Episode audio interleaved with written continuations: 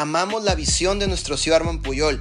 Yo soy un hombre que amo la visión de esta empresa. Una de mis oraciones día con día yo le permito y le digo a Dios, Señor, permíteme sentir y ver cómo Arman piensa y ve, porque Él es el, la mente maestra, creadora de vida divina.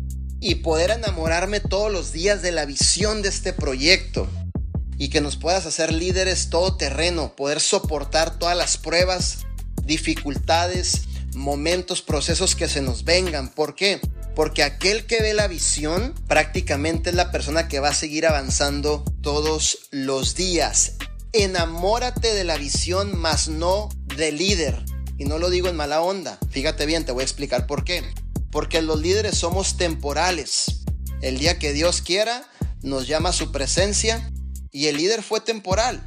La visión es eterna para toda la vida y es lo que nos mueve de que realmente tienes en tus manos un proyecto poderoso, poderoso, poderoso, poderoso